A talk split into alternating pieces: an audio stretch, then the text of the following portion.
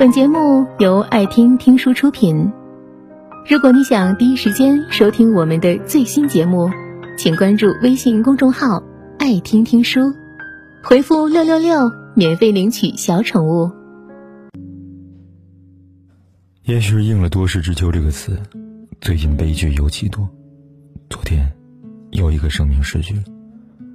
二零一八年九月四号，在峨眉山景区金顶瑞济山石处。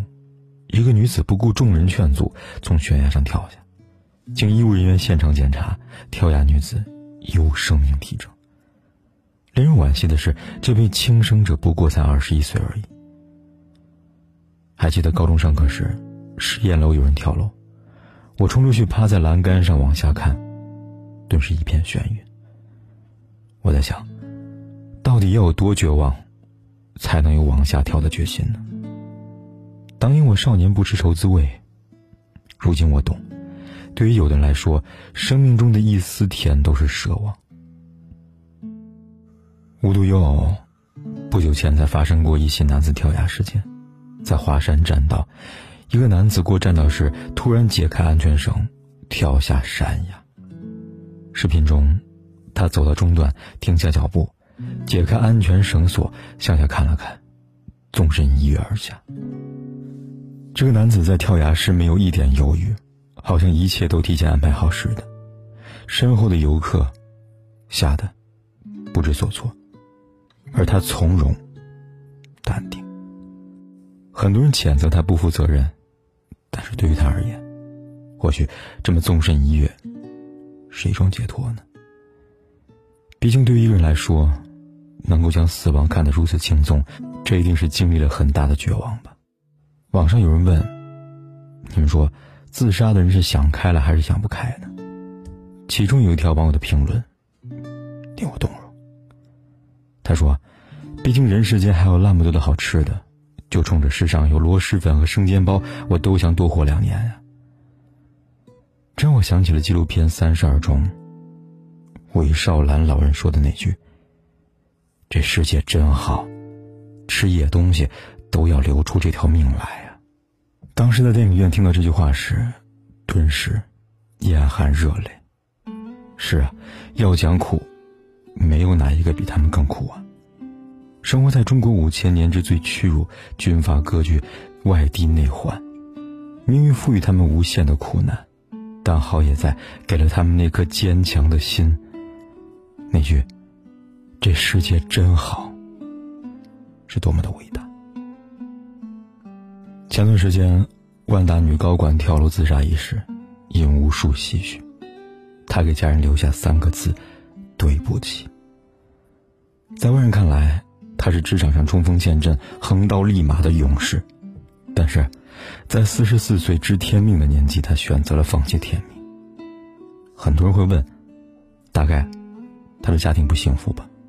答案恰恰相反，她家人很爱她，生前还计划一起去旅行。并且在此前月初，南京万达茂开业，一时间好评如潮，成就了这位职业女性的荣耀时刻。她拼命工作，甚至到了死的时候，微信头像都是万达茂盛大开业的海报。她的朋友圈排满了工作行程。我们不知道，家庭幸福的她，为何就选择了放弃自己的生命呢？也许表面上工作体面，拿着高薪。可却不敢辞职，不敢休息，做一个小小的决定都瞻前顾后，举步维艰。很多人何尝又不是这样的？陪家人吃顿饭，去旅行，甚至哭一场，都可能是一件非常奢侈的事。因为上有父母需要赡养，下有孩子需要抚养，中间还背着重重的房贷，又怎敢懈怠？张爱玲曾说过：“中年以后的人。”时常会觉得孤独，因为一睁开眼，周围都是要依靠他的人，而他却无人依靠。是啊，人到中年，身上要扛的责任实在太多太多了。想起早年间蔡康永的一个访谈，他问成龙：“拍电影累不累啊？”第一个问题，就让成龙在节目里面哭了整整十五分钟。铁骨铮铮的汉子，被人看到了疲惫之后，顿时被击溃了防线，光芒万丈的人，也多希望有人能借个肩膀哭一下，用力哭，用力站起来，就像成龙大哥，擦干眼泪，露出成龙式的招牌微笑，转过身，拍出一部又一部的优秀作品。人生不会总是艰难，就像地狱般的风暴后迎来的蓝天白云。那些苦痛，不就恍如一梦吗？《大话西游》里有句话：“不戴金箍，无法救他；戴上金箍，便无法爱他。”压力步步紧逼，丝毫不给我们喘息的机会。记得之前朋友圈疯传的一篇文章，题目叫《孩子对不起》，放下工作养不起你，拿起工作陪不了你。这种进退两难的无助感。就像这位自杀的腾讯员工。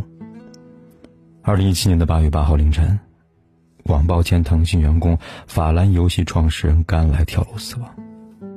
成都尼比鲁科技 Type f o n 创始人杨祥吉发布朋友圈称，甘来从腾讯离职创业后进行过三次创业，尽早从二十二楼选择离开世界，并对此表达了哀悼。甘来自杀前一周分享了一篇文章。叫创业者的苦逼。现在看来，这几个大字显得格外锋利，好像会长出利齿，使人骨肉。近年来，因为创业或者工作而自杀的新闻数不胜数。二零一七年八月，古安天下安全牛创始人李华选择结束生命。二零一七年末，中兴一名程序员跳楼，他被告知将被裁员，股权。也会被低价回收，不堪重负自杀身亡。二零一八年一月，八零后创业领军人物梅州总裁毛侃侃自杀身亡。每次看到这样类似的新闻，都让人感到十分的痛心。那位中兴的程序员，据说在上楼梯的时候突然高举手臂，做出投降的姿势。四十二岁的他，向命运低了头。如果人生总是如此艰难，那我能不能退出呢？只是，如果有勇气面对死亡，那么能不能拿出一点勇气面对苦难？宫崎骏的电影起风了，即将失去生命的蔡惠子和即将失去挚爱的二郎，在风吹来的时候说道：“起风了，我们要努力活下去。”是啊，总有疾风起。人生不言弃，在成年人的生活里，从来就没有容易二字。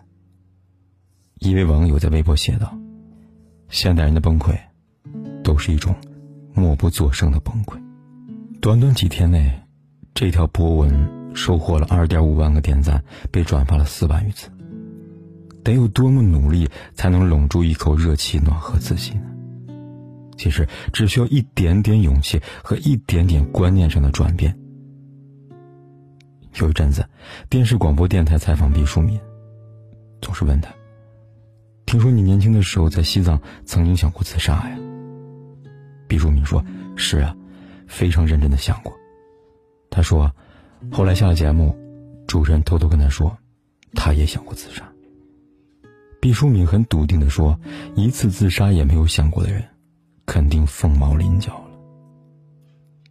在文章中，他给出一个很好的建议：把自杀当做最后的法宝，这样万无一失的法宝，反而不再害怕生活的残酷。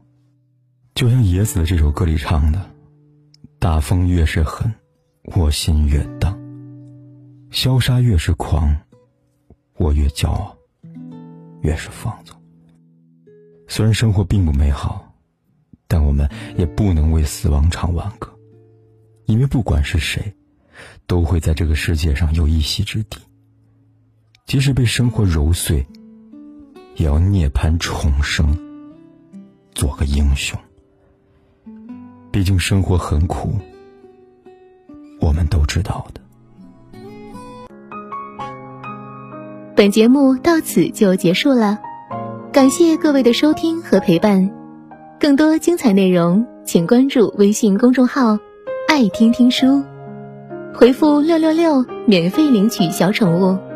也欢迎你收听今晚的其他栏目。我们明晚见，晚安。